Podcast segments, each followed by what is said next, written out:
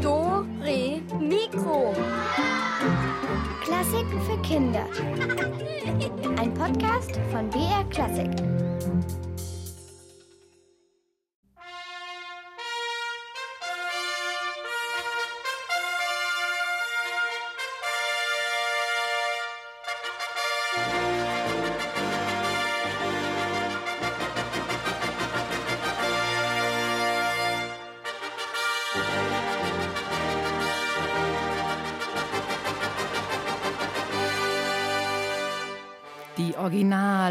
Original-Olympia-Fanfare von 1972 in München. Wir betreten heute die Dore Mikro Arena. Höher, schneller, weiter und immer nach oben geht es bei uns einfach mega hoch. Ich bin Julia Schölzel und äh, einer fehlt noch. Fehlt nicht. Ich bin hier oben. Elvis, was, was machst denn du da oben auf dem Schrank? Ich habe mich halt vorbereitet auf die Sendung und gleich mal einen hohen Platz eingenommen. Bester Ausblick. Tag, Leute. Mega hoch. Finde ich mega gut. Mäh. Naja, Äh, Julia, verstehst du mich gut? Hier oben ist die Luft nämlich so dünn. so radiotechnisch gesagt, ich, ich finde, du bist ein bisschen weit weg vom Mikrofon. Dann schraubt das Ding halt mal höher. Ja, Mäh, noch höher. Das- höher, das- höher. Elvis, jetzt geht's nicht mehr. Der, der Stab ist jetzt zu Ende. etwas mickrig. Typisch Mikrofon. Die Technik sollte schon mitspielen. Äh, Warte mal, Elvis, ich habe eine Idee. Wir könnten unter den Mikrofonständer ein paar dicke Bücher stellen. Eins. Äh, Mann, Mann, Mann. Das ist aber heute umständlich mit dir da oben. So. Eins, zwei und drei. So, jetzt, jetzt sag noch mal was. Hallo Leute! Meh, das klappt super. Und geht es noch höher? Naja, also in München, wer da hoch hinaus will, der sollte auf einen Turm steigen. Äh, da da gibt's ja eine ganze Menge. Ja, stimmt. Und der mit Abstand höchste Turm hier in München mit der besten Aussicht auf die Stadt ist der Olympiaturm. Unsere Reporterin Susanne Michael hat sich mit Antonia die Sicht von dort oben nicht entgehen lassen und musste Gott sei Dank nicht mehr die tausend Stufen hochsteigen. Ulrich Bodamer, der ist da oben Betriebsleiter beim Olympiaturm und hat die beiden mit nach oben genommen und Elvis das genau in 30 Sekunden. Vielleicht mit einer Rakete? Nee, die wäre doch viel schneller. Wahrscheinlich mit dem Aufzug. Und warum der Olympiaturm auch für uns hier in Dore Mikro total wichtig ist, das hören wir jetzt. Von hier unten sieht der Turm sehr hoch und gewaltig aus. Wenn man ganz lange raufschaut, dann denkt man, dass der vielleicht umfällt oder dass er so rumschwankt, weil die Wolken dahinter vorbeiziehen. Ja, stimmt, der ist richtig hoch. 291 Meter und 28 Zentimeter ganz genau. Seit 2005, da ist er um 1,75 Meter gewachsen. Vorher war er ein bisschen kleiner, weil die Antenne ausgewechselt wurde. Ich frage mich, wie man darauf kommt. Normalerweise fährt man mit dem Aufzug hoch. Wir haben zwei Besucheraufzüge und da passen in jedem normalerweise 30 Leute rein. Es gibt aber auch die Möglichkeit, mit einer Treppe hochzulaufen, aber die Treppe ist eigentlich nur gedacht für Notsituationen, falls es mal irgendwie oben brennen sollte und die Aufzüge funktionieren nicht. Und wie viele Treppen sind das jetzt genau? 1230, ja. Sind wir im Turm an den Aufzügen? Ich finde, es sieht hier irgendwie aus in einem Hotel, wo man dann so in einen Aufzug reingeht und zu seiner Etage fährt. Wie schnell ist man denn da eigentlich jetzt oben? Also von 0 Meter bis auf 185 Meter ist er fast auf die Sekunde genau 30 Sekunden unterwegs. Bitte einsteigen. Liebe Besucherinnen und Besucher, willkommen im Olympiaturm. Mit seinen 291 Metern das höchste Bauwerk in München. Wir wünschen Ihnen eine gute Sicht und einen angenehmen Aufenthalt. Es kribbelt schon, wenn man hochfährt. Im Bauch. Ja, das ist auch so ein Gefühl, als würde man irgendwie so schweben, so ein bisschen, weil es ja auch sehr schnell geht. Gell? So, jetzt sind wir oben. Das ist jetzt hier die sogenannte geschlossene Plattform. Wo wir jetzt hinter Fensterscheiben stehen und runterschauen. Da sehen wir jetzt hier äh, den See im Olympiapark und Boote sehen wir da und Ganz viele Menschen, die da alle ganz klein rumlaufen, wie so kleine Lego-Figuren und Autos. Und die Autos sehen aus wie von meiner kleinen Schwester, die Spielautos. Warum wurde denn eigentlich der Olympiaturm überhaupt gebaut? Also ursprünglich war die Idee, dass in München und Umgebung mit einem Fernsehsignal versorgt wird. Und dafür brauchte man den Turm, das war das eine. Und die Türme waren natürlich wichtig, nicht nur der in München, auch die in Stuttgart und in Frankfurt und in Hamburg, dass mit Richtfunk Telefongespräche übertragen werden konnten.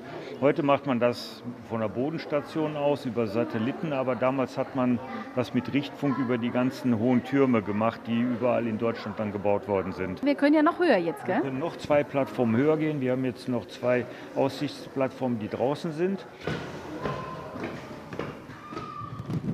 Ganz schön windig hier. Ja, das ist hier manchmal ganz eigenartig. Unten hat man überhaupt gar keinen Wind und dann kommt man hier hoch und dann hat man schon fast einen Sturm. Das kann man gar nicht so richtig vorhersagen. Da muss man sich manchmal schon hier an den Gitterstäben festhalten, ne? weil man das Gefühl hat, man fliegt bald weg. Ne? Aha. Gitterstäbe, hier sind so Stäbe angebracht, damit niemand runterfällt, weil es ist ja schon ziemlich hoch. Wenn man hier runterfällt, oh Gott, wenn der runterschaut. Uh. Das ist ein Schutz für Personen, diese Gitterstäbe, ne? damit keiner runterfallen kann, ganz genau. Sieht aus wie in so einer Spielzeuglandschaft, weil die Häuser sind alle so klein. Also wie viele Kilometer, also ein bisschen die Berge kann man hier sehen? Bei guter Sicht sind es dann schon über 100 Kilometer, die man gucken kann. Ne? Also wenn wir so Föhn haben und die Berge gut sehen können, dann, dann sind es schon weit über 100 Kilometer, ja. Jetzt geht ja heute eine leichte Brise, aber wie ist denn das, wenn hier Sturm ist? Wankt dann der Turm? Merkt man das?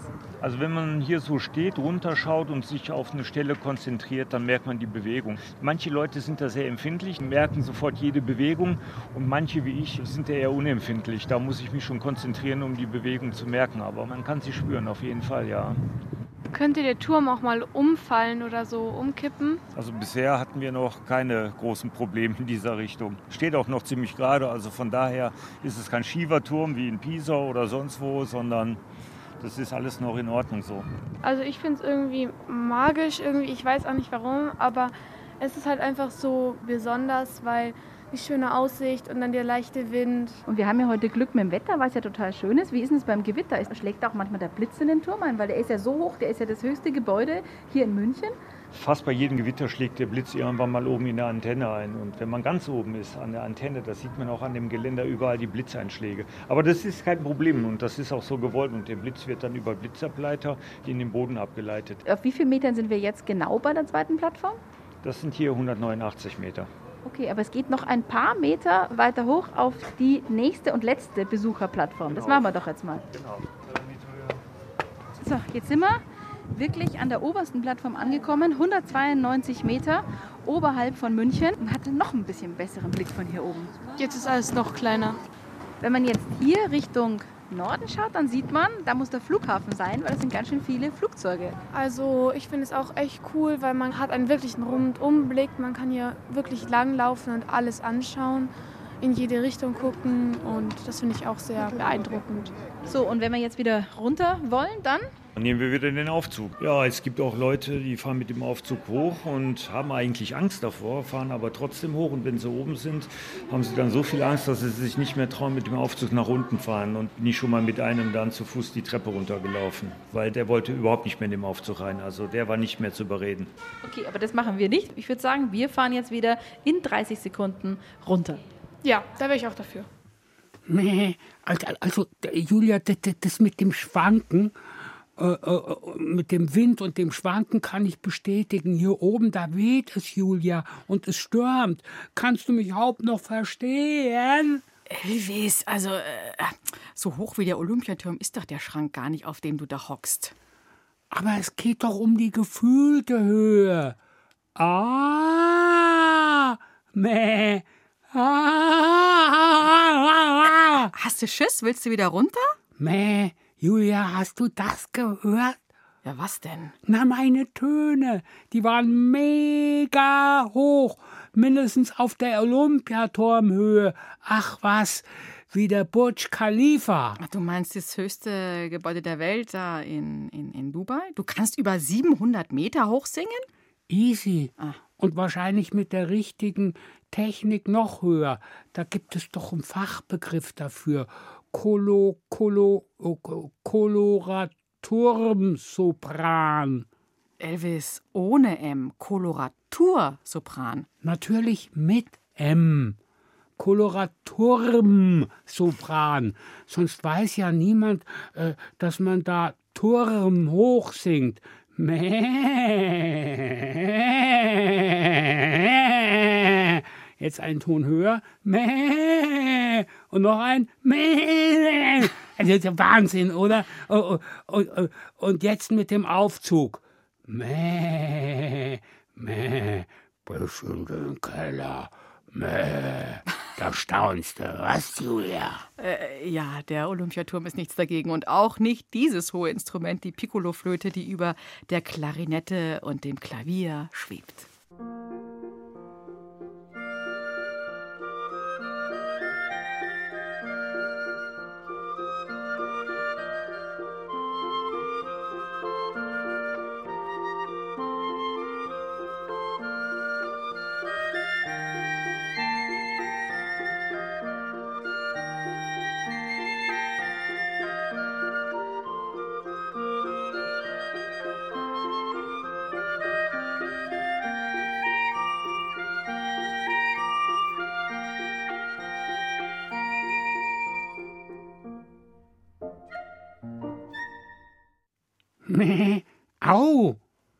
Das war hoch.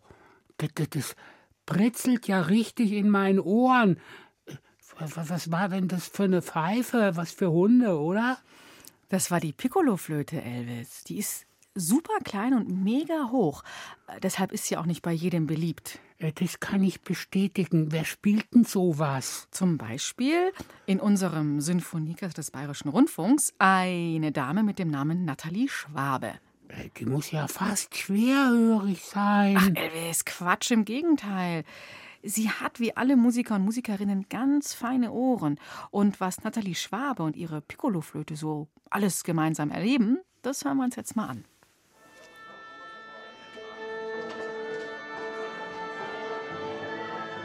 Hallo, Huhu, hier bin ich. Nur weil ich so klein bin, sieht mich mal wieder keiner. Die Piccoloflöte ist quasi die kleine Schwester oder der kleine Bruder von der großen Querflöte im Orchester.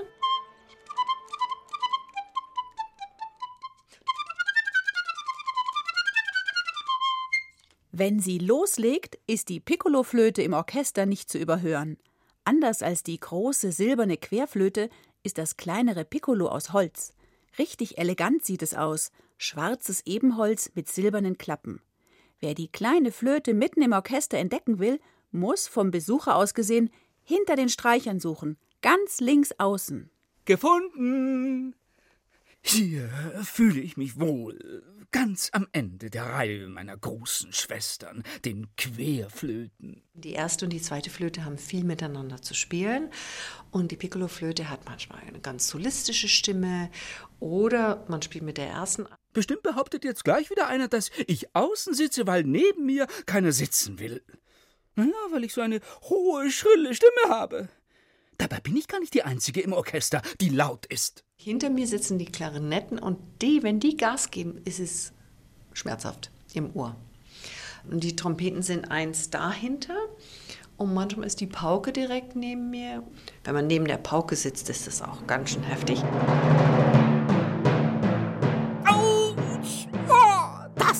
Tut weh.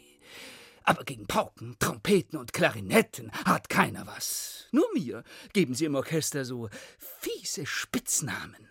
Schreiender Ast, sagen die anderen Instrumente zu mir. Und Feuermelder oder Querpiepse. Besonders gemein finde ich Glasschneider. Als ob meine hohen Töne Glas zerschneiden könnten. Das ist doch Mobbing. Die Piccoloflöte hat einen ganz miserablen Ruf. Und ich finde, dass man diesen Ruf eigentlich, dass der vorbei sein sollte. Dass man, indem man einfach wunderschön spielt, den Kollegen und den Zuhörer zeigt, dass das ein tolles Instrument ist. Auch wenn es ganz hoch ist. In den Höhen ist sie einfach nicht zu toppen. Tatsächlich erreicht die Piccoloflöte schwindelerregende Höhen. Genau. Ich bin klein, aber oho. Mega oho und mega hoch. Das soll mir erstmal einer nachmachen, diese Höhen. Na, wollen wir es mal ganz nach oben probieren? Oh, das ist ganz, ganz hoch. Ich glaube, wir müssen das Mikrofon sehr weit wegnehmen. Ich spiele mal jetzt erstmal den tiefsten und spiele eine Tonleiter rauf und dann schauen wir mal, wo wir oben ankommen.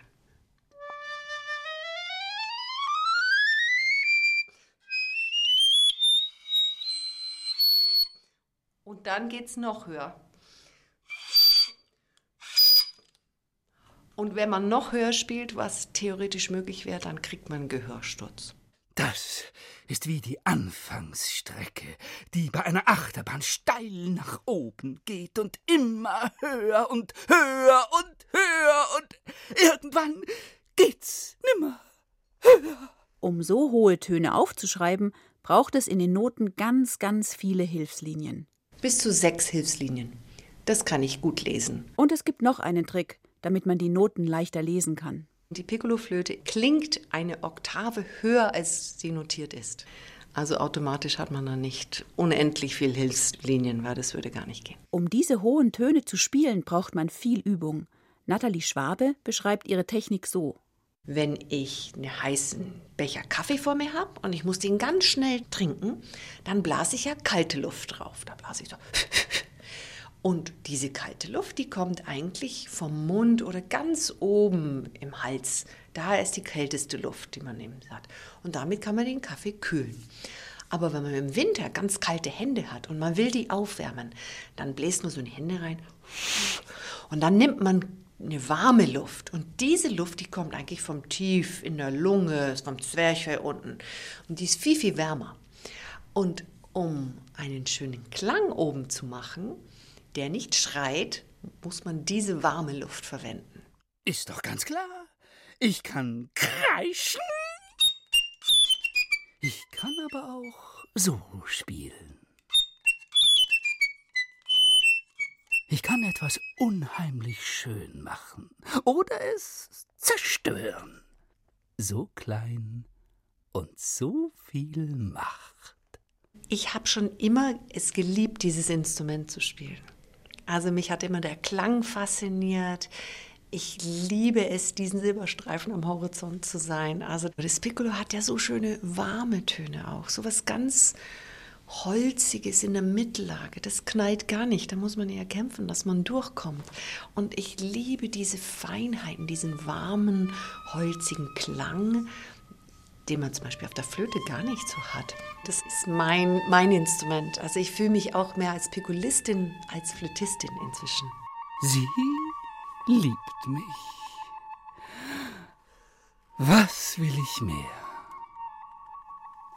Meh, Julia, das, ist natürlich schon mega, wenn man so klein ist mit den hohen Tönen so viel Macht hat und dafür auch noch geliebt wird. Meh. Ja, Elvis, du bist zwar nicht ganz so klein wie eine Piccoloflöte und du singst nicht ganz so hoch, aber ich mag dich trotzdem. Meh.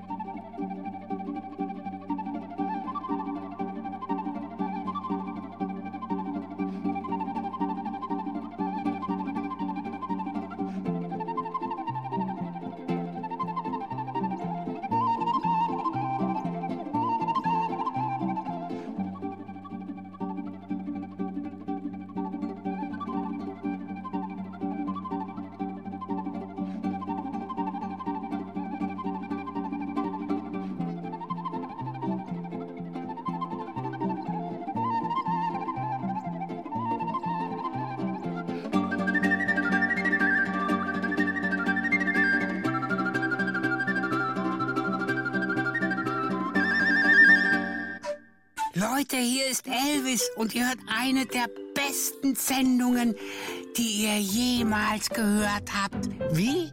Ach so, Dore Mikro natürlich. Ja, Elvis, jetzt wär's super, wenn du mal runterkommst von dem Schrank da. Wieso? Gibt's was zu futtern? Noch viel besser, es gibt was zu gewinnen. Und deswegen klappen wir sie auf. Unsere. Rätsel, Rätsel, Rätselkiste. Julia, äh, meh, ich bleib noch ein bisschen hier oben. Ha, hab den besten Überblick und Ausblick. Worum geht's? Ähm, ja, es geht um sehr coole Fahrradklingeln, die ganz hoch klingen. Das ist unser Preis für euch. Und es geht um Efi und Herbert. Die beiden kennt ihr vielleicht schon von gestern. Die gehen nämlich ganz, ganz gerne in die Oper oder auch ins Konzert. Weil sie sich aber nicht die teuren Plätze in den vorderen Reihen leisten können, sitzen oder stehen sie immer ganz hinten oben. Und heute probieren sie mal was anderes aus. Und an euch geht jetzt die Frage, was ist denn das für ein Stück? Ball. Also Ballett ist ja gar nicht so mein Ding. Mal wenigstens ist wurscht, dass wir so weit hinten sitzen, weil da vorne singt ja jetzt keiner, den wir verstehen müssen.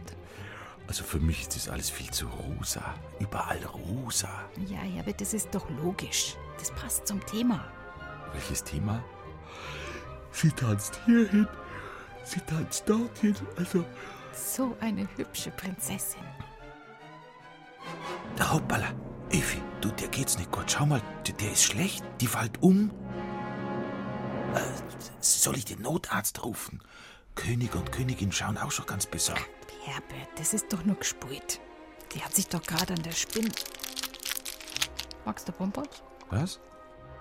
Ach, jetzt sehe ich sie nimmer. Jetzt, jetzt, jetzt haben sie die gerade auf die Seite der Bühne geschleift, die ich nicht sehe von hier oben. Ja, die tanzt ja jetzt erst einmal nimmer. Wieso? Sag mal, Herbert, kennst du das Märchen gar nicht? Märchen? Äh, ui, Evi, da freut sich jetzt aber eine tierisch. Fies schaut die aus. Ja, was lacht die denn so hinterhältig und gemein? Na, weil ihr Plan aufgegangen ist. Das ist doch die böse Fee. Die war nicht eingeladen, weißt schon. Herbert? Pff, eingeschlafen.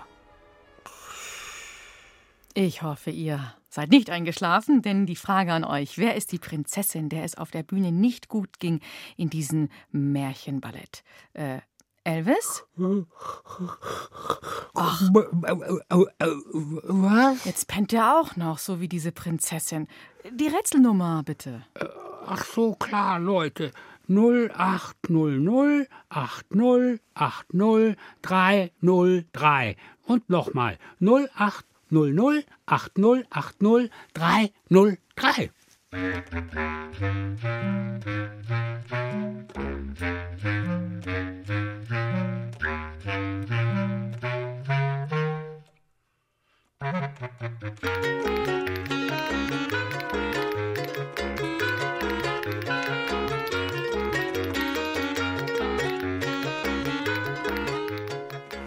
Hallo, hier ist Dore Mikro. Wer ist denn da am Telefon?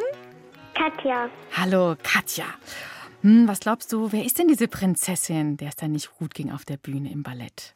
Dornröschen. Ja. Super. Cool, Katja. Jetzt hast du von uns die Fahrradklingel gewonnen mit dem ganz hohen Ton. Mhm, Ja? danke. Okay. Kannst du gut gebrauchen wahrscheinlich, ne? Mit dem Fahrrad. Mhm. Klasse. Ja. Ja, dann danke dir fürs Lösen und noch nicht auflegen, dranbleiben. Die Isabel schreibt noch deinen Namen und die Adresse genau auf. Mhm. Okay. Tschüss. Ja, tschüss, Katja.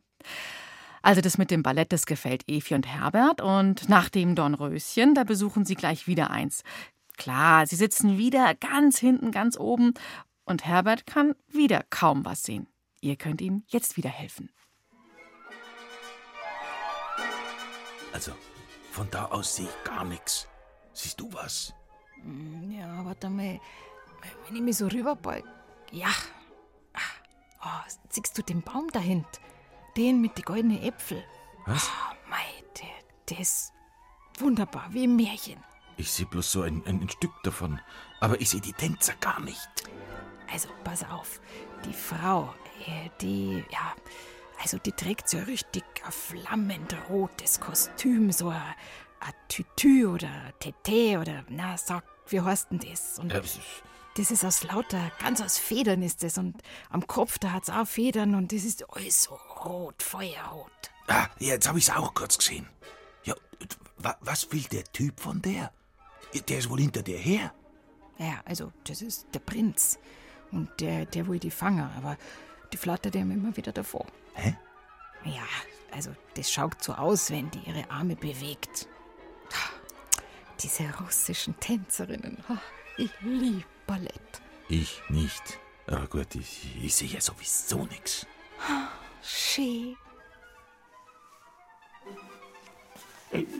Ich, ich, ich, also ich sehe ja hier auch nicht. Ganz schlecht, schlecht sehe ich hier. Ja, weil du da oben hockst, dann komm doch einfach runter. Hier neben mir, wo du sonst auch immer sitzt. Nein, mega hoch bleibt mega hoch. Wie die Fahrradklingel, die ihr jetzt gewinnen könnt. Ja, mit der richtigen Antwort auf unsere Frage. Welches Wesen versucht denn der Prinz in diesem russischen Ballett zu fangen? Ruft uns an. 0800 80 80 303.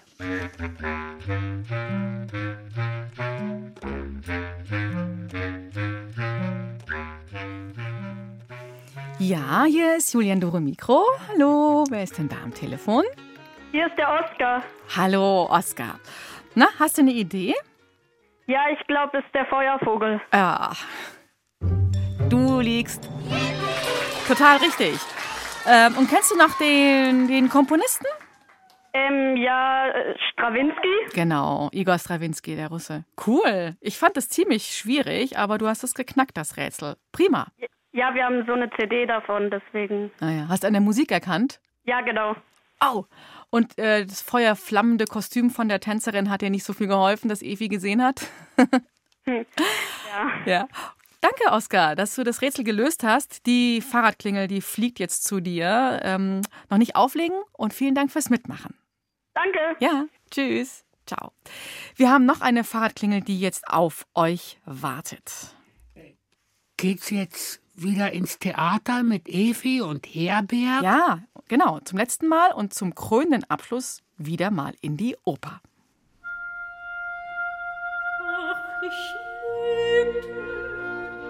Mei, Herbert, jetzt hängt die doch nicht so übers Klanter. Ja, ich sing aber nix. Hm, was ist denn da unten überhaupt los? Die schöne Konstanze singt. Ha, Wunderbar. Ich lieb Mozart-Opern. Ja, äh, und worüber singt? Hm, Das verstehe ich vorher auch nicht so gut, aber äh, es ist irgendwas mit Schmerz und Herz. Aber da muss doch noch eine Frau auf der Bühne sein. Ich, ich, ich sehe bloß ihren weißen Rock, den Rest sehe ich nicht. Na, das ist keine Frau. Das ist doch der Bassa Selim, weißt schon. Ein Kalif oder sowas. Der hat's doch auf dem Sklavenmarkt gekauft. In Frauenkleidern. Ach was, das ist halt so ein Gewand, weißt aus dem Orient. Der hat so ein Dings hat er auf dem Kopf, so ein, na, Hut, na, Krone. ach, na, Herbert, so ein, so ein geschlungenes Dings. Ach, weißt schon. Das mach ich mir auch immer auf den Kopf, wenn ich Tag waschen hab. Eine Gurkenmaske. Herbert,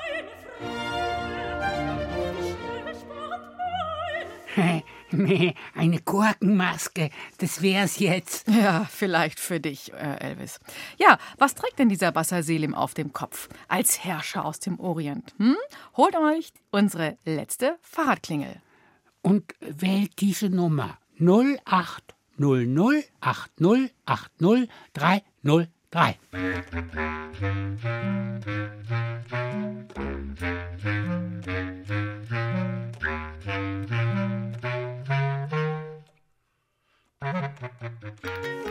Mhm, letzter Rätselkandidat, letzte Le- Rätselkandidatin. Hallo, wer ist denn am Telefon? Hier ist der Jakob und die Rebecca. Hallo, ihr zwei.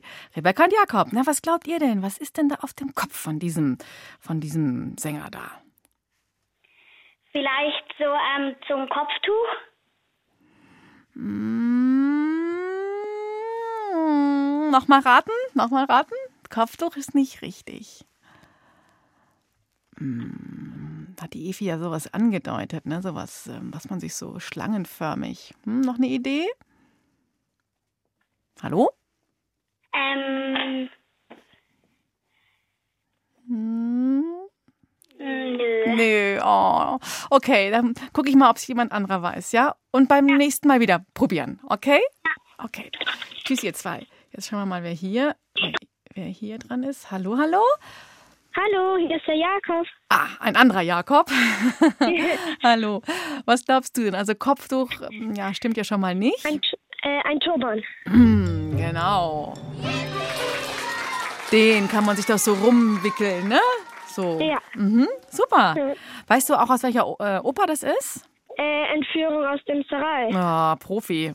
Komponist brauche ich gar nicht zu fragen, oder? Äh, Mozart, oder? Ja, alles, alles Volltreffer. Jetzt hättest du eigentlich drei Fahrradklingeln, aber wir haben nur noch eine. Bist du, kennst du dich gut aus mit Opern? Äh, ja.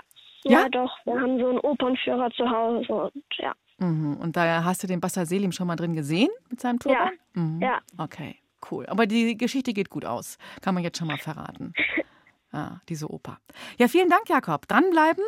Und dann kommt die Fahrradklingel zu dir. Und vielen Dank, dass du unser letztes Ja. Rätsel geknackt hast. Tschüss. Dankeschön. Ja, ciao.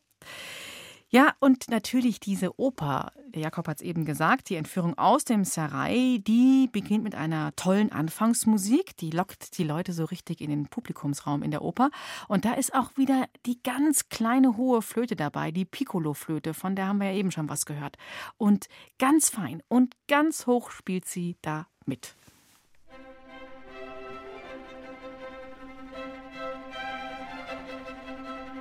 Meh,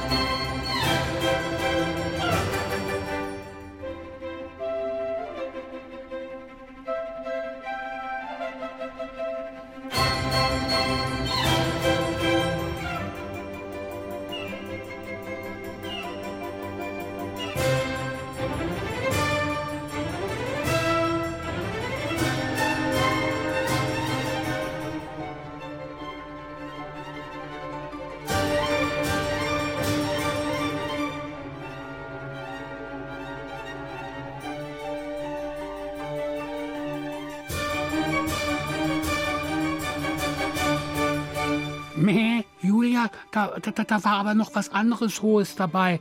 Äh, neben der Piccolo-Flöte. Das hat immer so geklingelt. Meh, ich hab's. Die Fahrradklingeln waren's. Die Fahrradklingeln.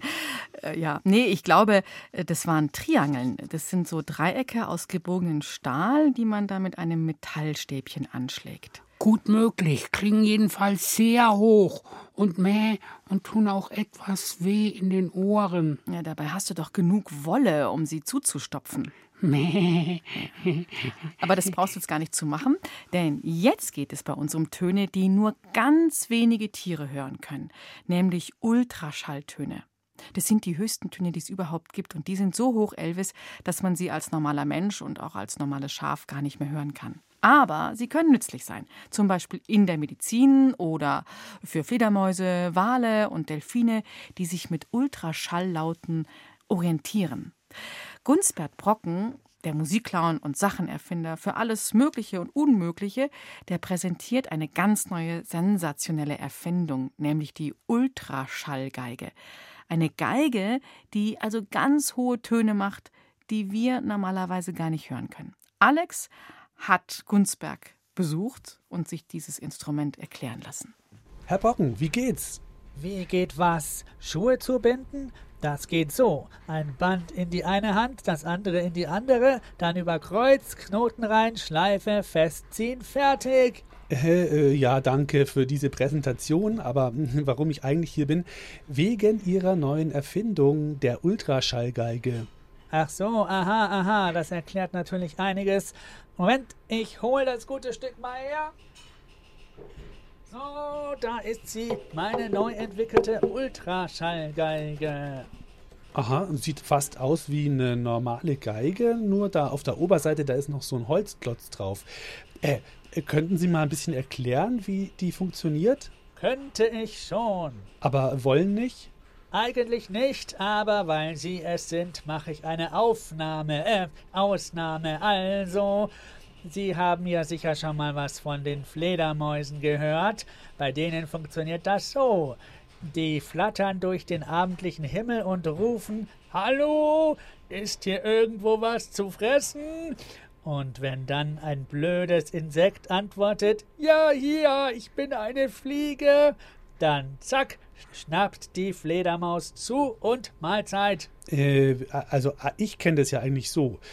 Die Fledermaus hat eine mega hohe Stimme und, und sie ruft nachts beim Herumflattern die ganze Zeit so ganz hohe Ultraschalltöne. Und wenn vor ihrer Nase ein Insekt fliegt, dann stößt der Fledermaus Ultraschallton da an das Insekt dran und wird wieder zurückgeworfen zu ihr. Und dadurch weiß sie dann genau, wo das Insekt gerade fliegt. Und, und was hat es jetzt mit ihrer Ultraschallgeige zu tun eigentlich? Ja, mir doch egal. Wissen Sie, wie ich immer weiß, wo die anderen sind? Ich rülpse einmal. Und dann ruft jemand, hey, Frechheit. Und dann weiß ich genau, wo der gerade steht. Ja, aber jetzt nochmal zurück zu ihrer Ultraschallgeige. Ach so, genau. Wollen Sie die mal hören? Okay, ich spiele jetzt eine Variation von einem der besten Geiger überhaupt, Niccolo Paganini. Achtung, es geht los.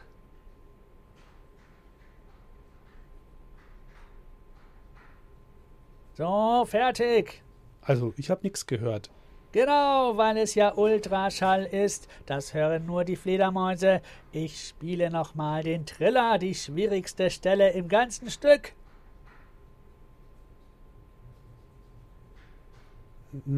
Wieder nichts zu hören. Ich leg das Ding mal da auf den Boden. So.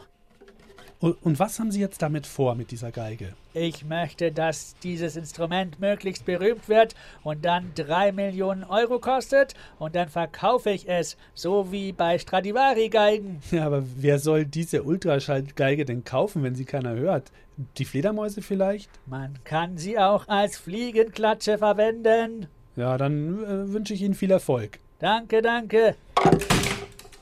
Oh, jetzt bin ich draufgestiegen. Oha, ja, dann ist die Geige jetzt wohl nicht mehr so viel wert. Äh, zurück ins Studio. Braucht jemand günstiges Brennholz für den Herbst? Meh. Äh, d- Klingt so, als könnte die jeder spielen, die Ultraschallgeige. Na, wäre das dann nicht was für dich, Elvis? Aber jetzt ist sie kaputt. Schade. Ah, Schwan drüber. Wenn schon, dann Schwamm drüber. Nein, jetzt heißt es Schwan drüber, denn bei uns zieht ein Schwan vorüber, gespielt auf einer singenden Säge. Julia, so ein kompletter Schwanschmarren. Singende Säge? Hm, hier, bitteschön.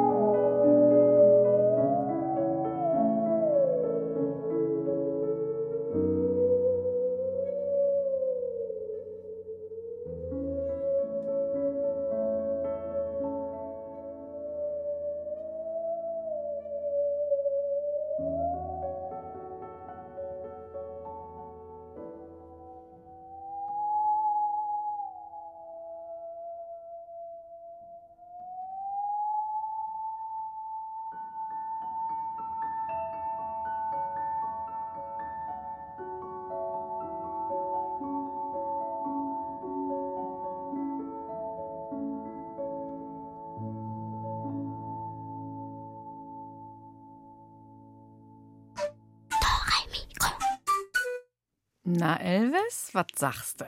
Hey, du willst mich hochnehmen, Julia. Das war doch nie und nimmer eine Säge. Die macht doch so Ritsch und Ratsch und Ritsch und Ratsch. Ja, ja, Tratsch. schon, aber auf ganz bestimmten Sägen kann man mit einem Geigenbogen drüber streichen. Ja, aber der geht doch dann kaputt. Äh, Nein, wenn man an der Seite diesen Geigenbogen drüber streicht, wo eben nicht die Zacken sind. Und dann beginnt das Sägeblatt zu schwingen und zu klingen. Und je nachdem, wie man es dann biegt, so ganz sachte und leicht, wird der Ton höher. Mäh, aha. Hört sich nach einer guten Technik an. Je mehr man sich biegt, desto höher wird der Ton. Äh, äh, lass mich mal ausprobieren. Na, Elvis, ich fürchte, da oben auf dem Schrank, da könnte es etwas zu eng werden für dich. Pappalapapp. Was zählt, ist die Praxis. Erstmal ein normaler Ton. Mäh. Jetzt biegen. Mäh. Und noch weiter hin. Mäh. Ja, so geht's. Mäh. Ah, ah, ah, Okay, an der Technik könnte ich noch etwas feilen. Na, wenigstens ist im Schrank nichts passiert. Ich übe das demnächst im Freien. Am besten auf einem hohen Berg. Da sind die Töne doch von allein schon viel höher, oder? Äh, du meinst, wenn du auf einem Berggipfel stehst und singst, dann, dann klingt es von Haus aus höher? Ja klar, ist doch logisch. Scharf im Tal, Ton tief. Scharf am Gipfel, Ton hoch. Also Elvis, ich habe das Gefühl, da stimmt was nicht mit deiner Theorie. Gefühl, Gefühl, das zählt nicht in der Welt der Wissenschaft, im Kosmos der Erkenntnisse. Ich werde es mal erforschen in den nächsten Wo Wochen. Kann ja sein, dass ich mal in die Berge gehe. Mhm, apropos Berge. Weißt du, in Kufstein ist eine Stadt in Tirol am Fuße des Kaisergebirges. Da steht eine Orgel immer an der frischen Luft. Und die kann man sogar manchmal auf den Berggipfeln rundherum hören. Cool. Ja, ist ziemlich cool. Es handelt sich dabei um die größte Freiluftorgel der Welt in einer Festung, die hoch oben am Berg thront. Ja, oben im Turm, da sind die fast 5000 Orgelpfeifen untergebracht und gespielt wird sie aber unten in diesem Festungsneuhof. Da sitzt dann auch das Publikum. Und mit einem modernen Glasfaserkabel ist dann dieser Spieltisch im Hof mit dem Turmpfeifen verbunden. Und Immer wird sie jeden Tag um 12 Uhr mittags eine Viertelstunde lang gespielt und je nach Wind kann man diese sogenannte Heldenorgel weit durch Kufstein hören und sogar auf den Gipfeln der angrenzenden Berge. Alex Naumann ist vor einigen Monaten nach Kufstein gefahren und hat sich mal mit dem Orgelfachmann Emanuel Präauer getroffen, um dem Organisten Johannes Berger beim Orgelstimmen und Spielen zuzugucken und zuzuhören. Wir sind ungefähr 100 Meter über Kufstein im Bürgerturm in der Festung Kufstein. Ich habe mir einen schlechten Tag rausgesucht, um die Heldenorgel anzuschauen. Es regnet ziemlich heftig. Das macht aber der Orgel nicht so viel aus, oder? Nein, genau. Also das Wetter ist jetzt äh, für die Orgel oder für das Orgelspiel im Prinzip eigentlich einerlei. Das Einzige, was ab und zu passieren kann, ist, dass bei schlechtem Wetter oder bei kaltem Wetter sich die Orgelpfeifen ein wenig verstimmen. Aber das ist für uns kein Problem, weil dann müssen wir das halt wieder nachstimmen. Aber im Prinzip spielt die Orgel bei jeder Wetterlage. Hier oben im Turm sind die Orgelpfeifen, die dann, wenn die Orgel spielt, weit über Kufstein hinweg zu hören sind, auch teilweise auf den Berggipfeln. Aber der Orgelspieler, der sitzt nicht hier oben im Turm, der sitzt unten im Festungsneuhof. Ja, genau, das ist das Bemerkenswerte eigentlich hier an dieser Freiorgel. Der Unterschied zwischen dem Orgeltisch, also dem Spieltisch und den Pfeifen, der beträgt fast 150 Meter Luftlinie. Das heißt, der Organist hört sich eigentlich immer zeitversetzt. Das heißt, wenn er die Tasten drückt, dann kommt der Ton oben bei den Pfeifen zeitversetzt raus. Und das ist eigentlich so das, das Schwierige daran und auch das Einzigartige. Das ist ein bisschen so wie bei einem Gewitter, oder? Wo man zuerst den Blitz sieht und dann der Donner erst ein bisschen später kommt. Genau, so kann man sich das richtig vorstellen. Und selbst wenn mal ein Gewitter kommt, der Organist Johannes Berger wird nicht nass. Er sitzt beim Konzert unten im Festungsneuhof in einem kleinen Häuschen an den Orgeltasten. Damit die Orgelpfeifen genauso klingen, als wären sie neben ihm, wird ihm der Ton der Pfeifen elektrisch vom Turm hinunter über Lautsprecher zugespielt, ohne Zeitverzögerung. Und die Pfeifen selber, die haben es eigentlich ganz gemütlich da oben unter dem Dach des Bürgerturms. Kreuz und quer verteilt sind die Orgelpfeifen im Raum. Manche sehen aus wie riesige Panflöten, andere wie Ofenrohre. Einige sind sogar aus Holz. Und während ich versuche, mich in diesem Orgelwirrwarr zurechtzufinden, weiß Organist Johannes Berger ganz genau, wo er hinlangen muss.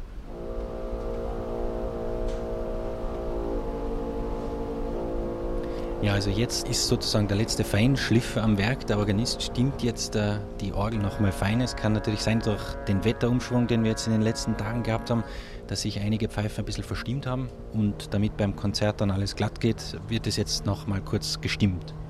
Vom alten Spieltisch aus, der hier oben steht, damit nachher unten dann im Festungsneuhof der Organist sauber spielen kann.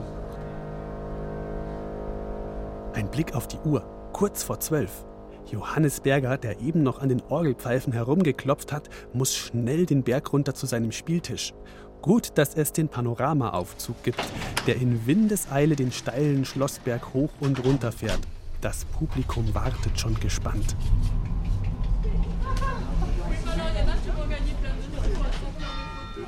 Dann ist es soweit. Eine kurze Ansprache noch und Johannes setzt sich in sein Orgelhäuschen.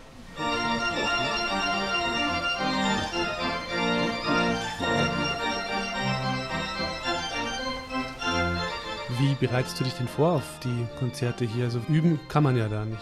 Sonst, sage ich mal, für Konzerte oder je nachdem, wenn man in der Kirche spielt, hat man ja die Möglichkeit, einfach auf dem Instrument zu üben. Und äh, das ist halt hier natürlich auch lustig daran, dass man verständlicherweise nicht üben kann, weil das möchte man natürlich den Stadtbewohnern nicht zumuten, dass hier im ganzen Tag gespielt wird, geschweige denn abends. Ja, das heißt, du übst nicht oder du übst äh, auf dem Tisch zu Hause oder wie machst du das? nee, ich, ich spiele natürlich oder wenn ich übe, bin ich in der Kirche. Aber hier ist es wirklich was Besonderes zu spielen und man kann sich jetzt nicht hundertprozentig vorbereiten, wie es sonst auf demselben Instrument, auf dem man dann auch das Konzert spielt, wenn man übt, der Fall ist.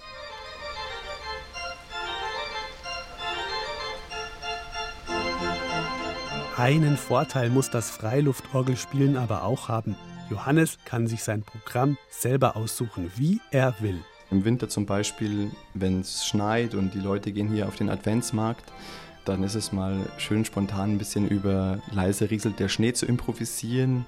Oder heute hätte es sich angeboten, das Regentropfenprelüt von Chopin zu spielen. Und das sind einfach Sachen, die, die man so jetzt auf einer normalen Orgel in der Kirche nicht machen kann. Das würde einfach nicht passen.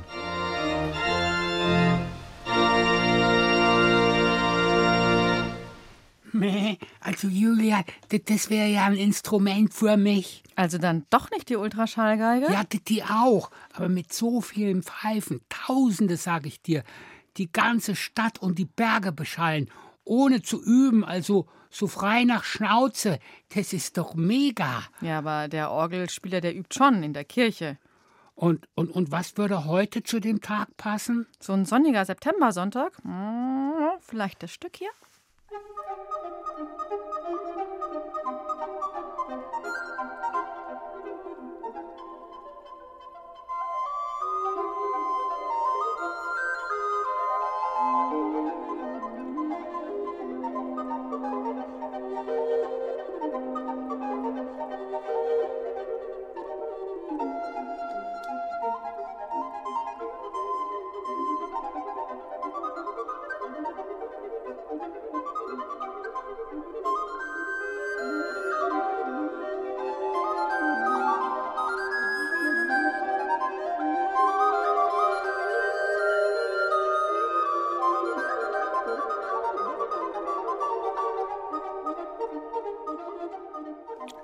Klingt ja toll, aber unter uns war doch keine Orgel.